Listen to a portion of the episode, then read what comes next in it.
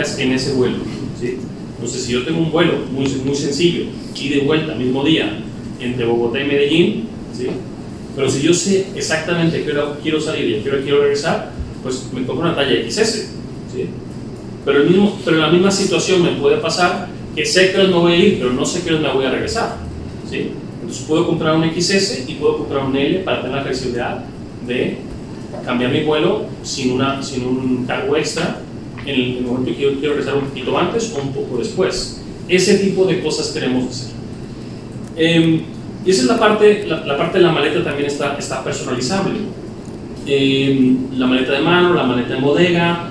Eh, y uno de los elementos que nos faltaba es dar acceso a todos nuestros clientes ¿sí? a las tres tipos de sillas que vamos a tener. Vamos a tener unas sillas, vamos a tener unas sillas que son muy parecidas, pero mejores, estoy totalmente convencido, la van a ver, ¿sí? a las que se utilizan en un modelo de bajo costo. ¿sí?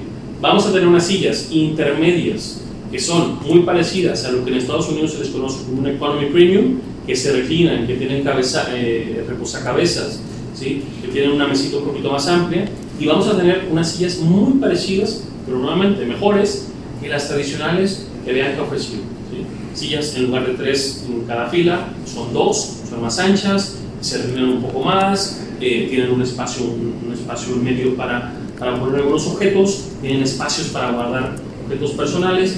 Vamos a ofrecer eso. ¿sí? En un solo avión vamos a poder ofrecer tres experiencias diferentes y el cliente va a poder decidir qué experiencia quiere eh, disfrutar. Claro, pagar solamente por la experiencia que quiere disfrutar. ¿sí? Entonces, esto es, todo esto se engloba en esto. Entonces, eh, una de las preguntas...